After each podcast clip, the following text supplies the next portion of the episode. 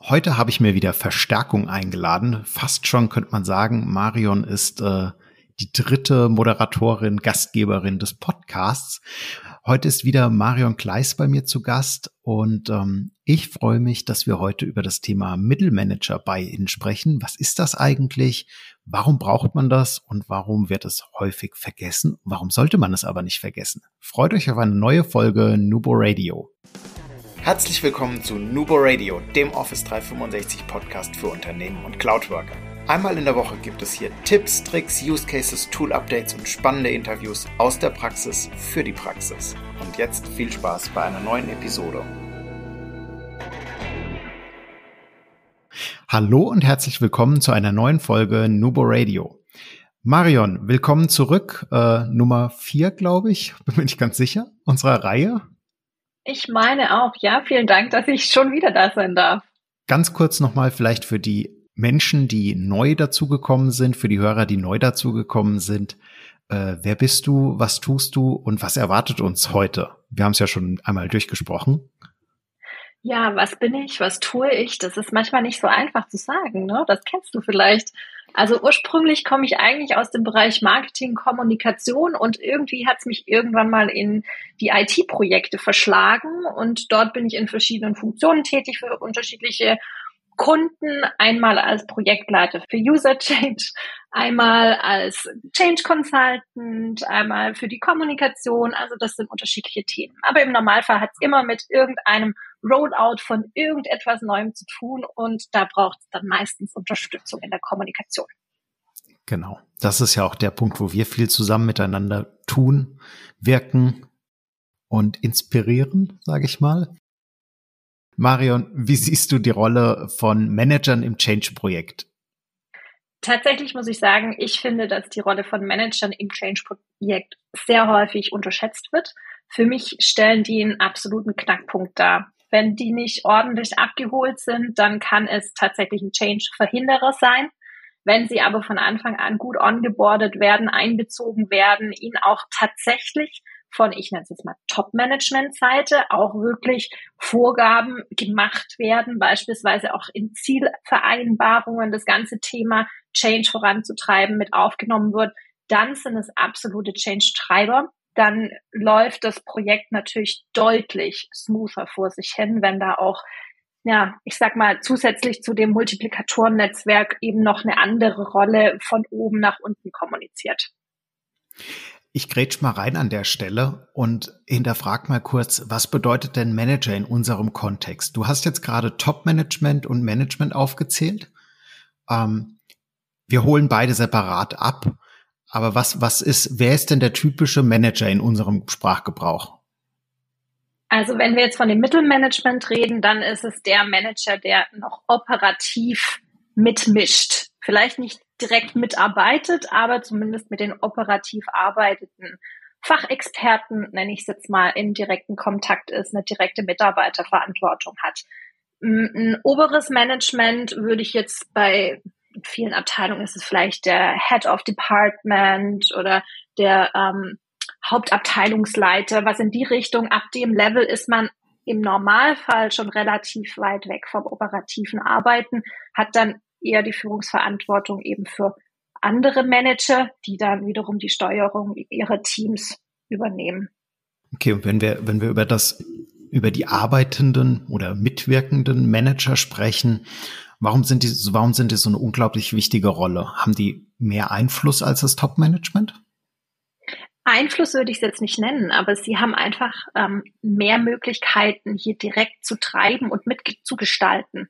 Also wenn eingefordert wird, dass auch wirklich in dem Team selbst eine aktive Veränderung der Zusammenarbeit sein soll, dann wird es natürlich vom Mitarbeiter auch mehr als eine Aufgabe angesehen. Wenn man ohne das Management arbeitet, dann ist es sehr schwierig, von unten herauf quasi diesen Change anzugehen. Es ist so eine kleine Revolution von unten und die Mitarbeiter und die Champions oder Multiplikatoren, je nachdem, wie man sie nennt, die müssen das Ganze antreiben und müssen dann am besten noch ihren Manager überzeugen. Und das ist schon allein eine Mammutaufgabe, die natürlich kaum stemmbar ist. Deswegen ist es gut, wenn man quasi aus verschiedenen Ebenen einsteigt und über verschiedene Levels quasi, vielleicht auch mit unterschiedlichen Inhalten, dann diesen Change antreibt und eben auch in die Verantwortung nimmt. Also wenn ich nicht für irgendwas verantwortlich bin, naja, warum soll ich was für tun? Ne? Also auch da sind wir vielleicht dann wieder in dem Thema Mehrwerte unterwegs. Absolut, ja, absolut. Wenn wir, wenn wir jetzt äh, beim Thema Mehrwerte sind, wir kommunizieren ja sehr, sehr viel Mehrwerte an Champions oder an die verschiedenen Projektrollen, können wir mal sagen, oder an die auch Betriebsrollen natürlich. Also Champions, Power User, ähm, Guardians, wie auch immer wir sie nennen wollen, und natürlich auch an die Mitarbeitenden über verschiedene Medien. Ähm, aber wie speziell holen wir denn an Manager mit in unser Change-Projekt rein? Wir haben jetzt gerade schon verschiedene Formate vom Top-Management und Co. gehabt. Äh, was, was, wer ist Prio? Äh, wer ist vielleicht auch die, in der Reihenfolge? Wer kommt zuerst? Mhm. Also tatsächlich ist es natürlich super wichtig, dass das Top-Management erstmal dahinter steht. Wenn die nicht dahinter stehen, wer soll es denn dann auch dem Mittelmanagement klar machen, dass da eine Prio gesehen wird? Das heißt, man sucht dann im Normalfall einen Sponsor, der möglichst einen wichtigen, großen, dicken, fetten Namen am Unternehmen kleben hat der ähm, einen gewissen Einflussbereich hat, der eine Vorbildrolle hat. Also ich sag mal, je höher, desto besser. Mit dem kann man dann eben verschiedene Formate machen. Da kann man mal ein Interview machen. Schön auch eine Videobotschaft beispielsweise. Das ist natürlich immer ein bisschen ja, persönlicher als nur ein Interview jetzt im Intranet beispielsweise. Das heißt einfach hier schon mal ganz klar die Erwartungshaltung klären. Hey, wir wollen das, wir stehen dahinter, wir geben da jetzt echt viel Geld aus und das tun wir nicht nur für uns, sondern das tun wir für euch, für euch Mitarbeiter und wir wollen euch da was Gutes tun. Also, dass man hier quasi schon mal sagt, das ist jetzt nichts, was nur unsere Zahlen verbessern soll, sondern das soll eigentlich euch bei vielen ja auch eine Work-Life-Balance verbessern, wenn man jetzt quasi an mobile Zusammenarbeit und sowas denkt. Das kann ja je nachdem, wie die Konfiguration dann auch entschieden werden, die Möglichkeiten entschieden werden, kann es ja schon deutliche Veränderungen im, im privaten Wohlbefinden natürlich auch ausmachen. Mhm. Genau, und über diesen Sponsor kann man dann eine Ebene tiefer gehen. Dann sind wir jetzt eben bei den Heads, die müssen natürlich auch gebrieft werden und die geben dann wiederum natürlich an ihre Directs dieses Thema weiter. Und so kommen wir dann immer mehr in die operativere Ebene, die dann tatsächlich auch Treiber des Ganzen sein können oder sollten. Heißt es nicht, dass die anderen keine Treiber sind. Also ich sag mal, wenn es von oben schon nicht stimmt, dann wird es nach unten schwierig. Das kennen wir auch in mhm. anderen Bereichen.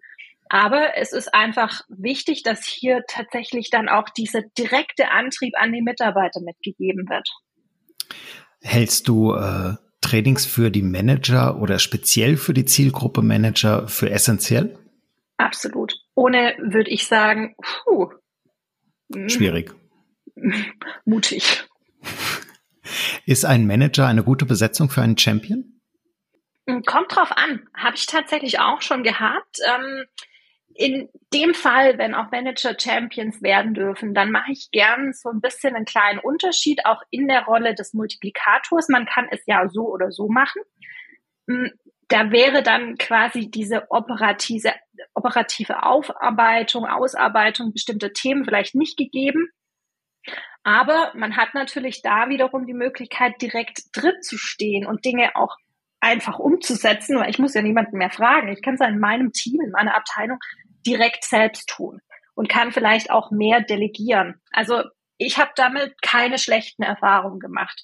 Ob ich sie jetzt als erste Zielgruppe sehen würde, eher nicht, weil es soll ja schon auch diese Aktion aus der Belegschaft rauskommen über quasi unterschiedlichste Hierarchiestufen in unterschiedlichsten Abteilungen. Aber das kann eben auch ein Manager mit haben. Mhm. Ich finde ja, dass man wirklich auch sagen muss, ähm, das ist etwas, das muss auch intern getrieben werden. Heißt, ähm, wir haben ja jetzt sehr, sehr viel auch gerade schon über das Thema Onboarding, Training, Kommunikationskaskade und Co. gesprochen. Aber nichtsdestotrotz ist es etwas, das wir als Externe, wir sind ja immer extern in unserer Situation, außer ich werde mal wieder belehrt, ähm, dass wir ein Impulsgeber sind und einen Trigger setzen für eine interne Ressource. Aber der Rest muss halt intern gegangen werden. Kommt es da öfter mal ähm, zu, ich würde, ja doch Problemen an der Stelle? Wie, wie siehst du die Aufgabenverteilung da? Mm, Ja, ist natürlich eine schwierige Frage. Bin ich jetzt auch nicht sicher, ob man die tatsächlich als richtig oder nicht richtig beantworten kann. Was man natürlich auf jeden Fall sagen muss, ist, dass gewisse Aufgaben definitiv im mittleren Management verhaftet sein sollten. Und das wären beispielsweise, dass die Multiplikatoren natürlich auch die, die Zeit benötigen. Also man braucht eine gewisse Priorisierung. Man braucht Freistellen auch aus dem allgemeinen Arbeitsumfeld. Also ich kann ja so eine Rolle jetzt nicht in, in einer Stunde im Monat machen, sondern man muss ja schon mal mit zehn Prozent der Arbeitszeit rechnen. Das ist ja jetzt nicht gerade nichts. Das muss eingeplant werden, das muss irgendwie anders abgefangen werden. Und da muss natürlich schon das Commitment da sein. Ich möchte, dass du das tust. Ich gebe dir diese Zeit und wenn du überlastet bist, dann komm zu mir. Ich finde eine Lösung. Manchmal, wenn das Commitment eben nicht klar definiert ist und das Management eben nicht ordentlich ongeboardet wurde, dann sehen wir da durchaus, dass einfach total nur kannst du machen, aber in deiner Freizeit, ne? Und das sollte nicht unbedingt das Resultat des Ganzen sein. Das heißt, man muss hier wirklich diesen Change, die Wichtigkeit des Changes stärken im Bereich, muss das immer wieder vorantreiben, muss sagen, wir haben da Bock drauf, wir stehen da zusammen dahinter, ich stehe hinter dir, ich helfe dir, wenn du was brauchst, dann bin ich, ich da. kümmere mich, genau, ich bin dann für dich da. Und vor allem ist es natürlich alles nur halb so viel wert, wenn der Manager dann selber immer noch weiterhin seinen Notizblock mitbringt und seine Notizen da drauf schreibt oder seine Präsentation. Da muss ich jetzt, da muss ich gestehen, ich bin, ich bin, ja, okay, Präsentation bin ich d'accord, aber bei, bei Notizen muss ich gestehen, bin ich äh, mittlerweile auch sehr viel wieder handschriftlich unterwegs, weil ich es einfach schätze, dass ich äh, schnell nebendran malen kann. Oder mit dem Apple Pencil geht's auch ganz gut, muss ich gestehen, aber ähm, doch lieber ja. immer noch mit Papier und Stift. Ich verstehe, was du meinst. Ich bin da e-, ähnlich gestrickt. Ich nehme auch tatsächlich häufig extra ein Blatt Papier, weil ich für mich gemerkt habe, dass meine Gedanken sich da anders strukturieren lassen ja. als digital. Oder auch manche Dinge lese ich gerne einfach ausgedruckt, weil sich das bei mir irgendwie besser festprägt. Und ich denke, so geht es vielen auch anderen. Das war jetzt sicherlich nicht das beste Beispiel, aber gerade dieses Thema iPad, Stift, OneNote, das ist halt das Manager-Thema äh, für jedes Training. Damit überzeugst du die, wenn du denen zeigst, wie das funktioniert, die da mitschreiben können, eben als hätten sie einen Notizblock und das Ganze dann noch bei dem bei der Assistentin direkt live aufpoppt und sie da noch ähm, Sprachnachrichten und in Text umwandeln und was es da nicht alles gibt haben, äh, das ist natürlich schon cool. Und das überzeugt dann auch gern. Was ich ja sehr, sehr gern mache, ist, ich, ich notiere mir die Sachen mit, ähm, auch kreuz und quer auf dem Blatt Papier und leite mir die Aufgaben danach, nehme ich mir die Aufgaben raus in To-Do und in Planner natürlich. Mhm, genau, ja. Also To-Do, OneNote oder auch Planner, die Kombination ist natürlich gerade für das Management, für das operativ arbeitende Management absolut äh, grandios.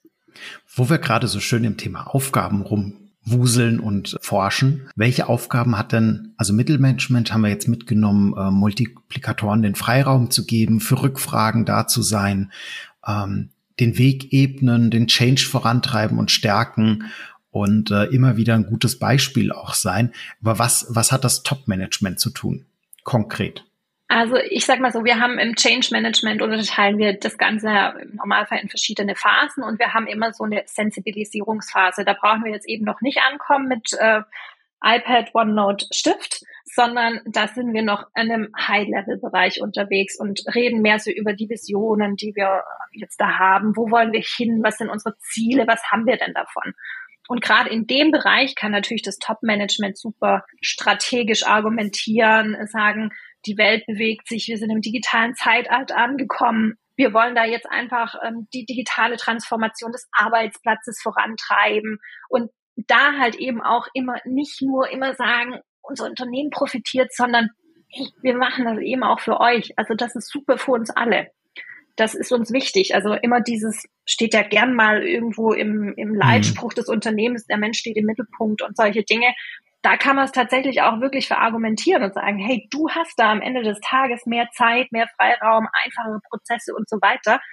Das ist natürlich äh, ja sehr viel Mittelpunkt.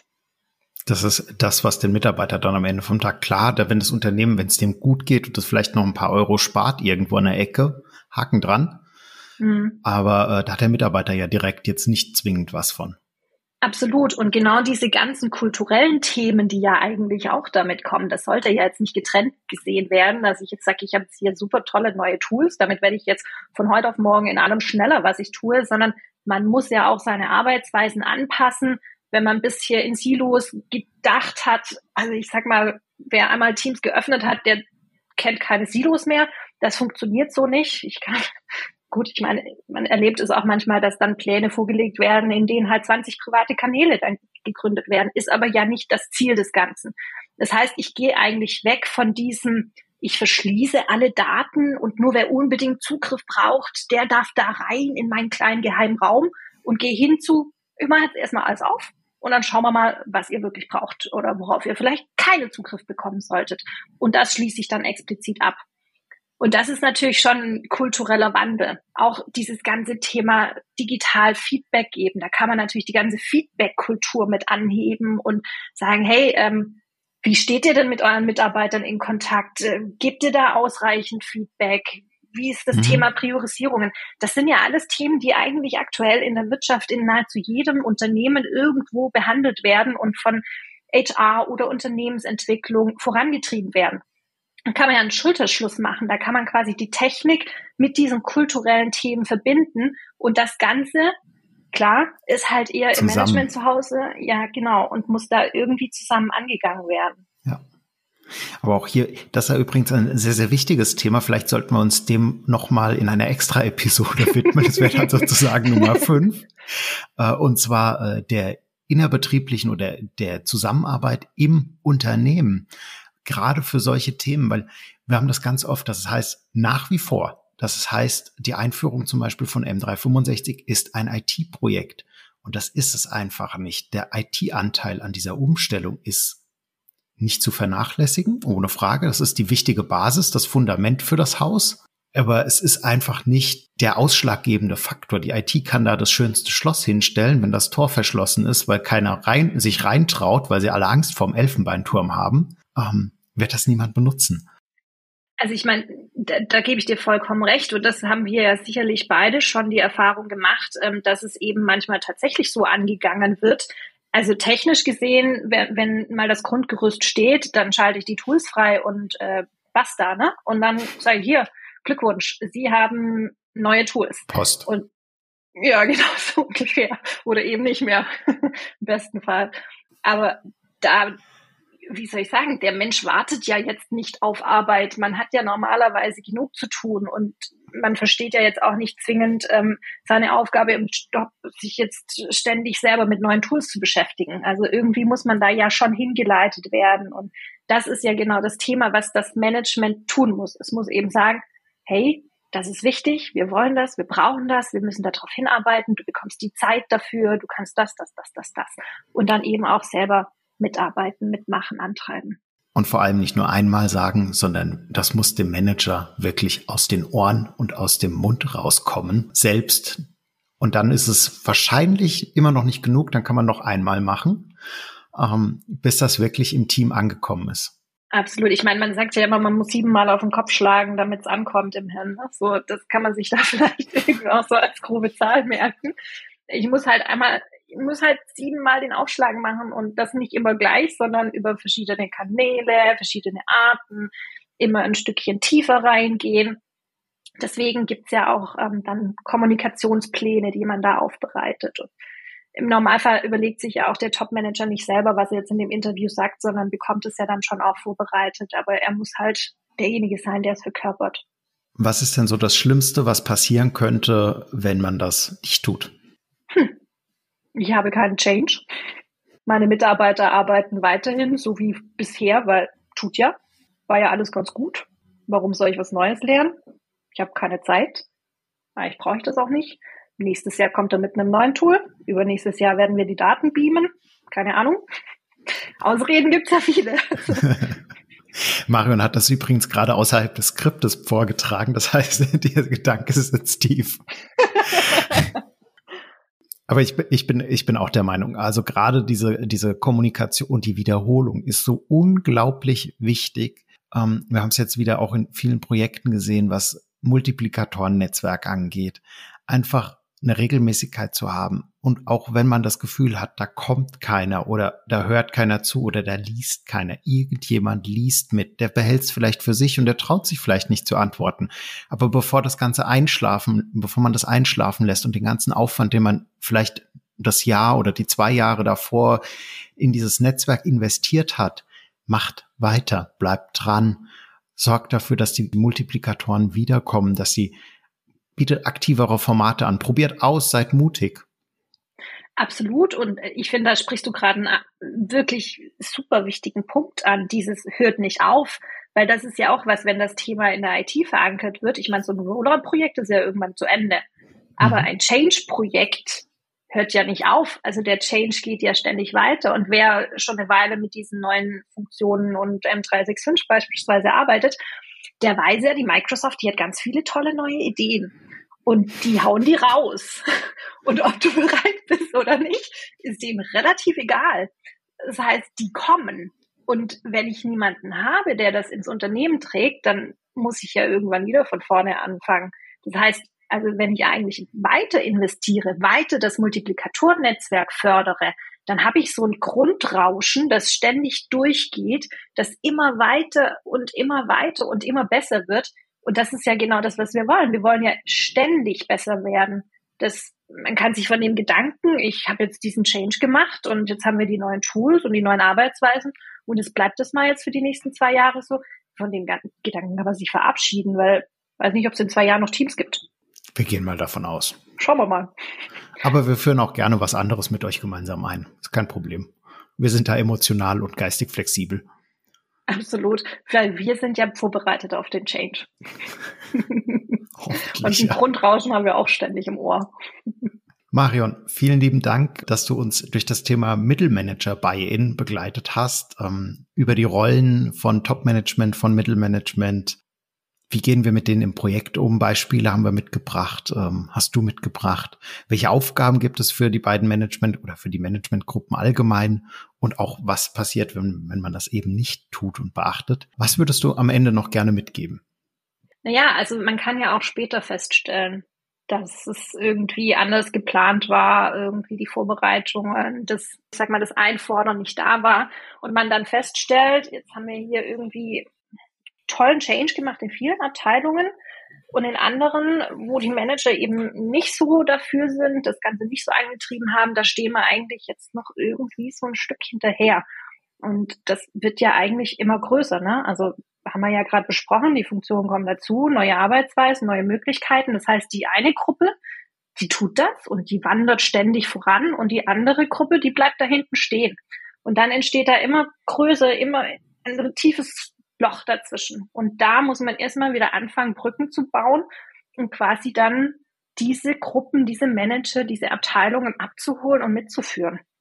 Und das ist, puh, das ist eine äh, ziemlich große Aufgabe und da muss man sehr kreativ werden. Und auch hier ist es natürlich schwierig, das jetzt wieder von der Basis aus zu starten. Auch hier wäre es natürlich wichtig, wenn man dann von oben eine Ansage bekommen könnte und einfach sagen, quasi nachträglich einfordern, so, wir haben jetzt gesehen, hier super Best Practices, die Abteilung, die Abteilung, alle mega effizient, alle mega schnell geworden, voll toll. Wir sind total stolz auf euch. Und quasi. Mhm. darüber dann bei den anderen einfordern, so, ne? Jetzt lauft mal los. Das ist ein gutes Abschlusswort. Das Loslaufen. Okay. Wir laufen, wir laufen auch los. Vielen Dank fürs Zuhören. Wenn ihr mehr zum Thema wissen wollt, sprecht uns an über die Homepage, LinkedIn, Xing, Instagram, Twitter. Aber da sind wir wie nach wie vor noch nicht ganz so Profi drin und aktiv. Aber schreibt uns, wir antworten auf jeden Fall. Marion, vielen lieben Dank für deine Zeit, für deinen Input. Ich freue mich auf Runde Nummer 5. Und für euch immer schön dran denken, Collaboration beginnt im Kopf und nicht mit Technik. Du möchtest noch einmal mehr Details zur Folge, willst uns eine Frage stellen oder aber einfach in Kontakt treten, um dich als Interviewpartner vorzustellen? Kein Problem, auf www.nuboworkers.com findest du Insights zu Nubo Radio, als auch unsere Kontaktdaten und die Social Media Plattform. Viel Spaß beim Klicken!